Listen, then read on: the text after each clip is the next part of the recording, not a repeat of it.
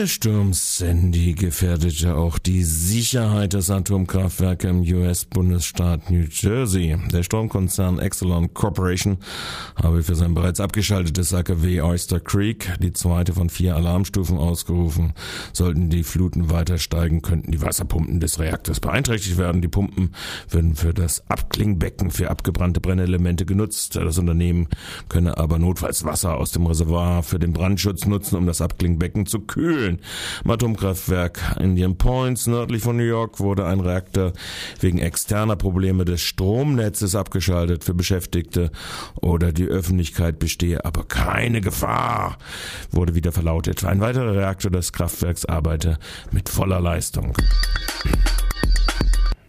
In Bolivien wurden zwei Radiomoderatoren während der Sendung mit einem Molotow-Cocktail angegriffen. Dabei sind beide schwer verletzt worden. Vier Angreifer seien in der Studie von Radio Popular eingedrungen. Der Überfall ist im Radio zu hören gewesen, als in der Sendung gerade über Korruption in der bolivianischen Zollbehörde diskutiert worden ist. Der Direktor des Senders und ein zweiter Journalist seien mit schweren Verbrennungen ins Krankenhaus gebracht worden. Drei der Angreifer seien festgenommen worden. Das bolivianische Innenministerium habe eine beschleunigte und eingehende Untersuchung des Angriffes zugesichert. Tausende gegen US-Drohnenangriffe im Jemen. Tausende sind im Jemen bereits am Montag auf die Straßen gegangen, gegen einen US-Drohnenangriff zu, zu protestieren, der vier Menschen tötete. Die jemenitische Regierung bezeichnete die Getöteten als mutmaßliche Terroristen, aber sie verheimlichte zugleich deren Identitäten. Clinton und wirbt in Algerien äh, Gesprächen für eine Mali-Intervention. US-Außenministerin Clinton hat im Zuge ihrer Mittleren Osten-Europareise am Montag in Algerien intensive Gespräche zu Militärmaßnahmen zum Rauschmiss der islamistischen Kämpfer in Mali geführt. Die USA unterstütze wie die EU e eine UN-Resolution zur Vertreibung der islamistischen Kämpfer, die den Norden Malis unter ihre Kontrolle gebracht haben. Bahrain verbietet Demonstrationen. Die auch von den westlichen Staaten unterstützte Monarchie in Bahrain hat alle Proteste und Versammlungen trotz weiterlaufenden Demokratiekampagnen verboten. Damit wird zum zweiten Mal öffentlicher Protest verboten, seit die Demonstrationen im Frühjahr 2011 begonnen haben. Die türkische Polizei ging mit Tränengas und Wasserwerfern gegen Zehntausende Demonstrantinnen vor. Die Menschen demonstrierten am Montag, dem Tag der Republik, für eine säkulare Türkei. Der Gouverneur von Ankara hatte die Kundgebung allerdings verboten. Die Polizei hat die Demonstrierenden letztlich dann doch ziehen lassen. Die Demonstrierenden wollten an die Gründung der Türkei als säkularer Staat erinnern. Damit demonstrierten sie auch gegen die islamistisch orientierte Regierung von Ministerpräsident Erdogan Erdogan. Regierungskritiker befürchten, dass die weltliche Ausrichtung der Türkei durch die Regierung gefährdet ist. Korea bilanziert äh, Fall Assange. Der koreanische Präsident Rafael Correa hat sich erneut im Fall des Wikileaks-Gründers Julian Assange zu Wort gemeldet. Er bezeichnet die aktuellen Verhandlungen mit Großbritannien und Schweden gegenüber DPA als schwierig und stellte fest, es fehle der politische Wille, eine Lösung zu finden. Es gebe drei Wege zur Lösung des Falls Assange Korea.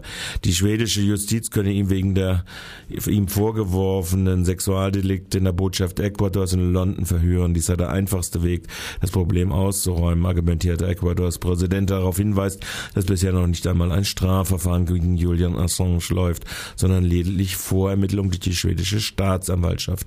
Assange könne aber auch zum Verhör nach Stockholm reisen, Stockholm reisen, wenn Schweden garantiere, dass er nicht an Drittländer ausgeliefert werde. Die dritte Möglichkeit sei, dass Großbritannien Assange freies Geleit gewähre, um die Botschaft zu verlassen, sagte Korea. Dies sei aber die schwierigste Alternative. Erträgt Portugal noch mehr Austeritätspolitik? Fernando Ulrich, Präsident des privaten portugiesischen Investmentbank BPI, forderte Dienstag, dass das Land weiter sparen müsse und zeigte sich schockiert über Entscheidungsträger, die Portugal in griechische Zustände entlassen wollten.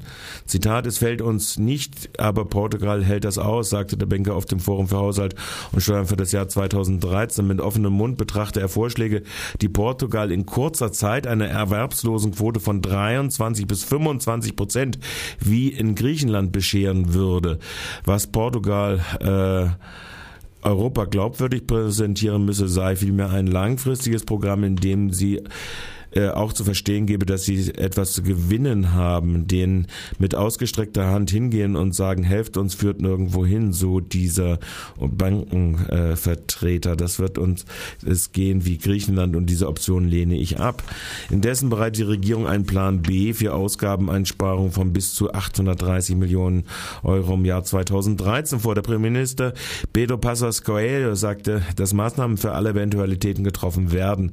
Die Frage wurde von dem Generalsekretär der Kommunistischen Partei PCP, Geronimo de Sousa, gestellt und von dem politisch gleichgesinnten Abgeordneten Honorio Novo bei der Debatte um den Haushalt für das Jahr 2003 im Parlament wiederholt. Bei der fünften Revision des Regulierungsprogramms verpflichtet sich die portugiesische Regierung, Maßnahmen für das Ausgabenkontingent zu entwerfen. Dies dient als Plan B, sollten die Folgen der steuerlichen Rezepturen diesseits des Vorhergesagten bleiben, trotz einer enormen Erhöhung der Steuern, welche die Regierung durchsetzt umsetzen will. Passos Coelho äh, präzisierte gestern, wie der Plan für die Ausgaben aussehe. Die Regierung sei bereit, Maßnahmen zu ergreifen, die bis zu 0,5 Prozent des Bruttoinlandproduktes einsparen, sagte der Premier. Dies sind zusätzliche Einsparungen von etwa 830 Millionen Euro. Auf keinen Fall wolle man eine zweite Rettung bitten, sondern permanente Einsparungen vornehmen. So Passos Coelho.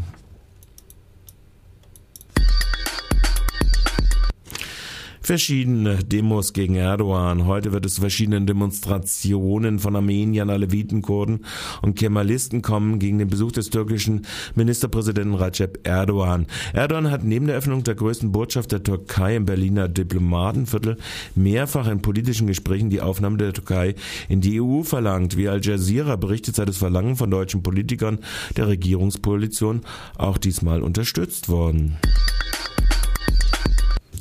Bundesrepublik schont das Kapital. Auch Nicht-Inländer sollen Milliarden erstattet bekommen. In einem am Mittwoch dem schwarz-gelben Kabinett vorliegenden Gesetzentwurf will die Bundesregierung die Privilegierung von inländischen Kapitalaneignern Entschuldigung, Kapitaleignern an den Deutschland tätigen Unternehmen auch auf nicht im Inland, aber der EU ansässige erweitern. Dies wird im Jahre 2013 und 2014 mit 1,495 Milliarden und 1,535 Milliarden Euro besonders hohe Rückzahlung durch Bund und Länder zu Buche schlagen. 2015 und 2016 werden es 600 bzw. 645 Millionen Euro sein, die sich dann beide Bund und Land teilen werden. Statt wie von den Bundesländern vorgeschlagen, auch die inländischen Kapitaleigner, die bis zu 10% Unternehmensanteil ihr eigen nicht mehr die Abgeltungssteuer auf Kapital von den Körperschaftssteuern verrechnen zu lassen, wird also das letztjährige Europäische Gerichtshofsurteil so umgesetzt, dass auch andere EU-Länder davon profitieren dürfen. Bei größeren Unternehmensanteilen wird ohnehin die Abgeltungssteuer nicht erhoben. Deutschland, Steuerparadies für das Kapitalstaatsschuld, also Ahoi. Heute trägt im Übrigen der Finanzminister die Steuerschätzung für die nächste Zeit vor. Forderung nach NSU-Ausschuss auch nach der Bundestagswahl. Die Parteien FDP und die Linke setzen sich für eine Fortsetzung der parlamentarischen Aufklärung des NSU-Falles nach der Bundestagswahl 2013 ein. Es wird gefordert, dass der Untersuchungsausschuss vom neu gewählten Bundestag wieder eingesetzt werden solle. Die SPD spricht sich allerdings gegen die Fortsetzung der Arbeit des Ausschusses aus. Normalerweise endet ein Untersuchungsausschuss spätestens mit Ablauf der Legislaturperiode. FDP und Linke wollen die Fortsetzung des NSU-Ausschusses Ausschusses auch nach dem kommenden Herbst sichern. Der FDP-Politiker Wolf meinte, nur so werden wir den Opfern gerecht, können die Aktenfülle und die Komplexität der Zusammenhänge aufarbeiten. Der Vorsitzende des NSU-Ausschusses Sebastian Edati, SPD, wollte sich der Forderung nach der SPD, FDP und Linken nicht anschließen. Der Untersuchungsausschuss hat die Aufgabe, seine Arbeit in dieser Wahlperiode zum Abschluss zu bringen, sagte Edati dem Springer-Konzernorgan Die Welt. Freiburg schont Gewerbegewinner, belastet Mieterinnen und selbstnutzende Eigentumswohnungsbesitzer. Mit seinen seit bald 20 Jahren unveränderten Gewerbesteuerhebesatz von 400 Punkten, nur knapp über dem Baden-Württemberg-Schnitt von 363, teilt sich Freiburg zusammen mit Heilbronn und Heidelberg den vierten Platz nach Mannheim, 430 Punkte, Stuttgart 420 Punkte und Karlsruhe 410 Punkte, die die Gewinne der im Inland statt in Steueroasen versteuernden Unternehmen besteuern. Während alle im Inland versteuernden Unternehmenseigner zugleich ihre Gewerbesteuerzahlung von der Einkommensteuer mindern abziehen können, haben die Mieterinnen und Mieter oder selbstnutzenden Eigentümer das, dies Glück nicht. Sie müssen nämlich die Spitzenposition, die Freiburg mit 600 Punkten bei den, unter allen baden-württembergischen Städten bei dieser zweitwichtigsten kommunalen Realsteuer der Grundsteuer einnimmt, bezahlen. Hier liegen die anderen Städte weit hinten. Nächste Stadt ist Tübingen mit 560, also ein Abstand von 40 Punkten. Danach abgeschlagen mit weiteren 40 Punkten Stuttgart mit 520 vor Pforzheim mit 500 Punkten beim Landesschnitt von 383 Punkten. Da Freiburg zugleich die Niedrigeinkommensmetropole des Südwestens ist, finanzieren hier gerade die Geringverdiener die städtischen Sanierungsinvestitionen beziehungsweise den Neubau von Gebäuden im Kita-Ausbau. So belegt es die jüngste Statistik des Landes. Last not least. Kundgebung gegen Anschlag auf Gartenstraße 19. Wie die Presse-Solli-Gruppe der Gartenstraße 19 gestern verlautbarte, wird am Freitag, 2. November, 18 Uhr, ist eine Solli-Kundgebung vor der Gartenstraße 19. Also vor dem von einem Brandanschlag betroffenen Gebäude vom letzten Samstag eine Kundgebung geben. Der Brandschaden ist zwar gering. Die Pressegruppe bzw. die Solli-Gruppe sieht gestützt auf Berichte der Anwohner einen Zusammenhang mit Umtrieben faschistischer Gruppen, die obgleich klein verschiedentlich in den letzten Jahren Einrichtungen in Freiburg angegriffen haben. Nach Auskunft der Polizeipressestelle Pressesprecher Herr Schmidt gegenüber Radio Dreiklang von gestern ermittelt die Kripo Freiburg in alle Richtungen, da aus der Brandtatortermittlung keine sinnvollen Hinweise auf in Fragende kommende Täterin sich ergeben hätten hätten. Die Tatermittlungen, zu deren Sicherstellung bei Tageslicht auch der Eingang in das Vorderhaus der Gartenstraße 19, das die Bibliothek und den Infoladen beherbergt, versiegelt worden war, wäre jetzt abgeschlossen, sagte er gestern. Die Kriminalpolizei hätte neben Brandschutz auch mehrere Gegenstände sichergestellt zum Schutz von Rechten privater Dritter und mitgenommen.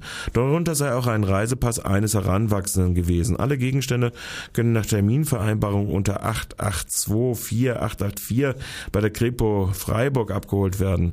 Sinnvollerweise wohl mit rechtlichem Beistand.